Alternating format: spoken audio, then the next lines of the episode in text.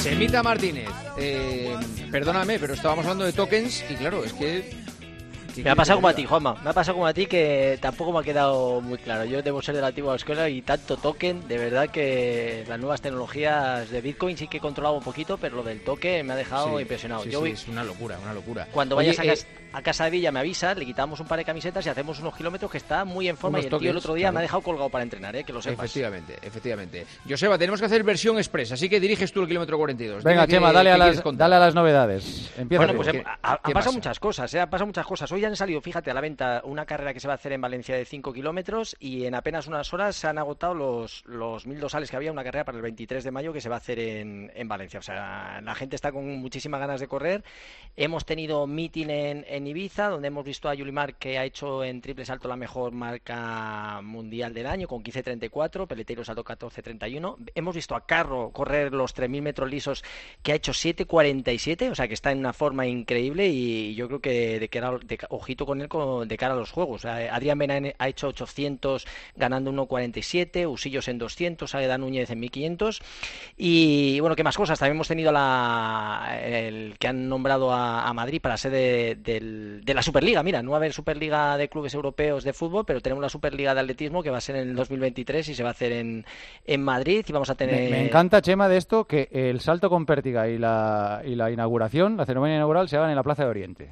Fíjate que, que, yo creo que una de las asignaturas. Porque el resto va a ser en Vallehermoso. En este sí, sí, pero una de las asignaturas pendientes que tenía el atletismo era acercarlo a la gente, ¿no? Yo creo que con, este tipo de, de, actos, ¿no? Eh, no solo que se haga la inauguración, sino llevar una prueba a la, a la calle, eh, yo creo que está muy bien y es muy. Además, una de las pruebas más espectaculares, ¿no? Porque ver a toda esta gente saltar 5 o 6 metros eh, con, la práctica tiene que ser impresionante. Eh, Joseba, impresiona, o sea, ver hasta dónde se elevan para cómo saltar en listón. A mí me parece algo maravilloso, una prueba súper difícil, muy técnica, requiere mucha velocidad agilidad, coordinación, mucho trabajo y bueno, poder verlo in situ me parece una auténtica maravilla. Así que igual a Nico le da tiempo de llegar, ¿eh?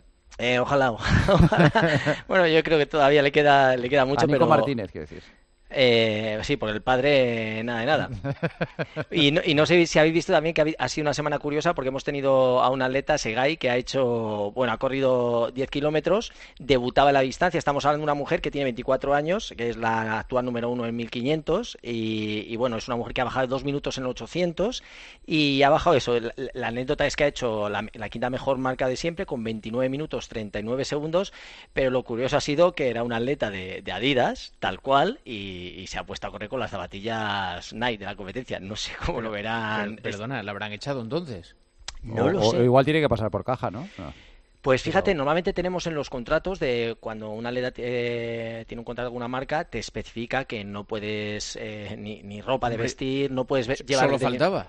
Sí, pero en este caso, fíjate, llevar, o sea, estamos hablando de una, atleta que se supone está patrocinada por Adidas y se pone las zapatillas, eh, ni se molesta ni en quitarlas, ni en taparlas, ni nada. Y ha salido con, con, me parece que eran las Dragonfly. Sí, las Dragonfly, sí, sí eran, sí. Y, y ha salido con ellas y, directamente. Yo me imagino que alguna multa le caerá, salvo que, bueno, que la hayan o, esté pendiente de, renovación, aunque ya los contratos van de en años naturales, o sea que tienes hasta el 31 de diciembre, con lo cual mm, eh, mucha sorpresa. O sea, al final no, no, lo acabo de comprender, pero estamos hablando que la quinta mejor marca de, de, siempre, ¿no? En 10.000. Y una mujer como ella que, que se supone que, bueno, no se supone no, que es de las mejores y es la líder, 24 añitos y fíjate, o sea que, que veremos, que deben estar cabreados los de los Adidas seguro. Oye, y hay, y hay, estudios ya que hablan del impacto de las nuevas zapatillas, ¿no? En los tiempos, en los corros que están registrando. Pues fíjate que llevamos todos estos, bueno, de, un par de años para acá sobre todo, pero sí que en los últimos, yo creo, ocho años, eh, la World Athletics, la antigua YAF, pues al final han hecho un estudio y durante todos estos, estos ocho años y en más de 200 pruebas eh, y el estudio, pues bueno, eh, se ha visto que los modelos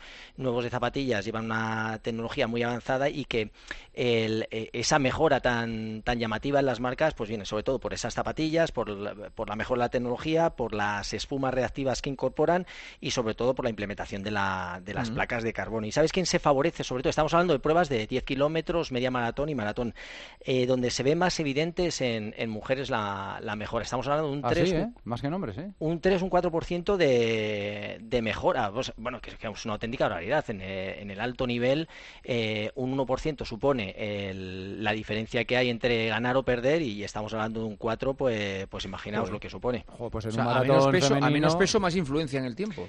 Claro, sí. o sea, date cuenta que un 3% contra, bueno, el, estamos hablando de, en muchos casos, segundos. Una mejora un segundo, dos segundos eh, en un 10.000 o por kilómetro una maratón es, algo tremendo, ¿no? Y es que ha mejorado muchísimo pues todas las marcas en estos años y, lógicamente mm. todos sospechábamos que, bueno, antes cuando había muchas mejoras, pues todo el mundo señalaba, pues aparte del talento, pues eh, a veces pues decía el doping puede ser uno de los causantes, ¿no? Pero en este caso eh, el mayor porcentaje de de, culpabilidad ese, pues esta mejora, como decía, las zapatillas.